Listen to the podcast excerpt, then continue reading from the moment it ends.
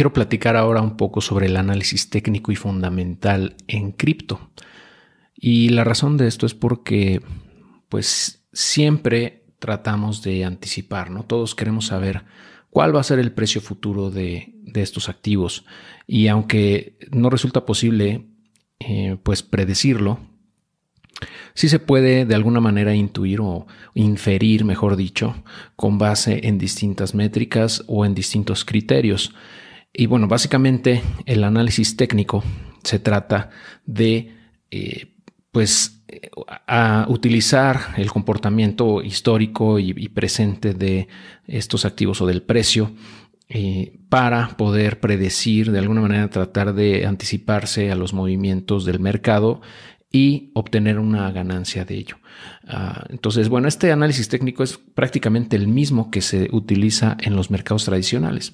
Estamos hablando de Elliott Waves, de Fibonacci, de promedios móviles, de múltiples indicadores como el RSI, entre otros, que nos dan cierta información sobre el comportamiento de los mercados y nos puede ayudar a, eh, pues de alguna manera, prever ¿no? hacia dónde se va a mover. Eh, el análisis fundamental, por otro lado, es muy distinto al del mercado tradicional, como a las acciones o los, ETFs, etc. Eh, y pues yo lo veo más bien parecido a lo que se hace con las startups, con, con empresas en etapas tempranas de, desarrollo o muy incipientes. Eh, te voy a mostrar en otro video cómo puedes realizar análisis fundamental. Aquí no me voy a meter tanto al detalle, Nada más quiero hacer el hincapié en la distinción ¿no? entre en, el análisis técnico y el fundamental, que realmente son cosas distintas, pero que si los combinas, puedes eh, llegar a, tener una, foto un poco más completa de hacia dónde va el mercado y, tal vez anticiparte a los movimientos, ya sea alcistas o bajistas. Eh, y bueno, en el análisis fundamental, como te digo, lo voy a tocar con mayor profundidad más adelante, pero por ahora nada más te quiero dar algunos ejemplos o algunos puntos que se, deben de revisar en este análisis fundamental. Desde mi punto de vista, estamos hablando del white paper, que como ya hemos platicado es un documento donde, se especifica eh, la, pues, la razón de ser del proyecto y cómo, cómo se va a llevar a cabo, sus especificaciones, eh, en algunos casos técnicas, en otros casos más cualitativas, pero al final de cuentas es como la descripción del proyecto. El roadmap es eh, pues el plan de acción, o sea, cómo se va a llevar a cabo o cómo se va a ejecutar el desarrollo de esta solución. El ecosistema, bueno, hablamos de todo, tanto la comunidad que existe detrás de ese proyecto como de los distintos proyectos o mejor dicho, plataformas o, eh, dApps o eh, protocolos que ya operan en ese ecosistema, en esa blockchain. Ah, la seguridad y escalabilidad pues se refiere a si eh, qué tan vulnerable es más bien a tener hacks o a exploits o a rug pulls o eh, es decir qué, qué, tan confiable es la red no que no tenga eh, caídas constantes que no haya sido hackeada en el pasado o que estén trabajando no también en mejorar esa seguridad y la escalabilidad bueno es qué tan rápido puede crecer para pues lograr una adopción masiva eventualmente cómo crece la pues la velocidad de sus transacciones, ¿no? O cómo puede seguir creciendo a través del tiempo sin sacrificar la seguridad, ¿no? Porque hay, hay un trilema entre la seguridad, la escalabilidad y la descentralización. Siempre existe ese trilema, ¿no? Eh, que, bueno, hasta ahora, ¿no? Que eso se va a resolver desde mi punto de vista cuando Ethereum escale a Proof of Stake y eh, todavía más allá de eso escale en la velocidad de transacciones. Pero hasta ahora, siempre ha habido ese trilema de seguridad con velocidad y la descentralización que te estoy mostrando ahorita en la pantalla. Ese trilema nos dice que, bueno, no puedes tener las tres al mismo tiempo hasta ahora. O tienes seguridad y velocidad, pero no descentralización. O, por ejemplo, tienes descentralización y velocidad, pero no puedes tener seguridad suficiente. O puedes tener seguridad y descentralización, pero la velocidad se sacrifica. O sea, como que para tener eh, dos de estas tienes que sacrificar la otra. Eh, y eso lo hemos visto, por ejemplo, en el caso de, Bitcoin. Hay seguridad, hay descentralización, pero no hay velocidad de transacciones. Hasta, bueno, en la, digamos, en la cadena Layer One, en, la, en la blockchain original. E, igual en Ethereum, en donde tenemos seguridad y descentralización, pero baja velocidad de transaccionalidad. Como te digo, hasta ahora, próximamente, en los próximos años, vamos a ver una escalabilidad muy fuerte en el tema de, la velocidad de transacciones. Eh, entonces, ese trilema siempre nos va a, limitar hasta ahora, ¿no? Eh, es lo que, a lo que se refiere. Eh, entonces, parte del análisis fundamental, pues, es ver cómo están en esos temas, ¿no? En seguridad, en velocidad y también en la descentralización, por supuesto.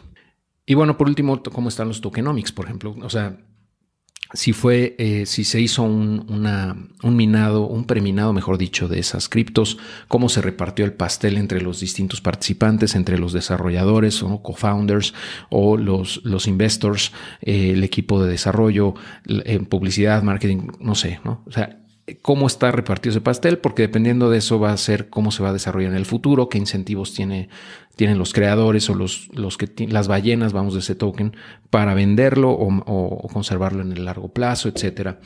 Esas son algunas de las cosas que hay que revisar en el análisis fundamental. Como te voy a explicarlo con más detalle en otro video, pero ah, básicamente es eso, ¿no? en resumen.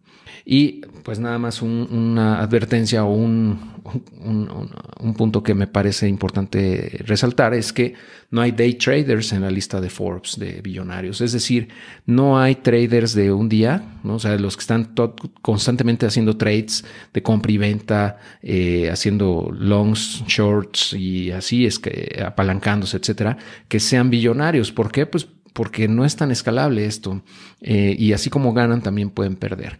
Yo pienso que eh, al final de cuentas el mercado es impredecible porque depende de las emociones de la gente, de, de, de, seres humanos, si están dispuestos a comprar o a vender en determinado momento y eso depende de muchos factores que en muchas ocasiones ni siquiera están en manos de, seres humanos, a veces son bots que están operando y que reaccionan a noticias en tiempo real y, pueden subir o, tirar los precios. Pero si hacemos un zoom out, si nos vamos al, macro, podemos ver que una tendencia eh, en cripto es alcista en muchos proyectos, por ejemplo en Bitcoin, en Ethereum, en, AVAX, en Polkadot. O sea, desde mi punto de vista, esa tendencia alcista va a continuar en la medida en la que se cumplan los, los fundamentales de los que te estoy hablando y eh, pues sigan escalando y sigan desarrollando y sigan creciendo como ecosistema y, generando cada vez mejores soluciones. Eh, en nada más para terminar, si quieres hacer análisis técnico, yo creo que hay muchísimas eh, fuentes muy confiables para aprender a hacerlo. YouTube es una escuela sin duda, yo creo que la más grande del mundo. Eh, en, mis recomendaciones de a quién seguir en, Twitter, por ejemplo, eh, pues hay personas que se dedican en esa lista a hacer trading. Aquí está la lista que en su momento te mandé o te compartí, mejor dicho, en este video donde te hablaba de las personas a seguir en Twitter. Pues aquí está, por ejemplo, Capitalista 1, está Das, eh, perdón, está Nebraska Gunner, eh, también está Web3 Quant, eh, entre otros. Y también en donde te hablaba de los canales de YouTube recomendados, pues está, por ejemplo, está Ron Walker, está Cryptoman, está en esa lista no puse a Nebraska Gunner, pero ah, sí tiene un canal de YouTube también, muy bueno, educativo, con varios cursos gratuitos dentro de su canal. Entonces, bueno, hay muchos recursos para aprender a hacer trading. Eh, desde mi punto de vista, está bien siempre y cuando lo hagas con un porcentaje no muy grande de tu portafolio eh, y le dediques la gran parte de tu portafolio a una inversión realmente en valor, o sea, en fundamentales y a seguir acumulando a través del tiempo eh, para tener esa, esa base, ¿no? Y si puedes generar más ingresos con el trading, está perfecto, ¿no? Digo, a quien no le gusta ganar más, pero con precaución, ¿no? Sobre todo si vas empezando, porque eh, te digo, eh, es muy volátil el mercado cripto y puedes, puedes quedar mal posicionado, ¿no? Lo que te recomendaba en otros videos, no, no sobre apalancarte, no sobre exponerte al mercado, ser muy conservador a la hora de hacer trades, etcétera.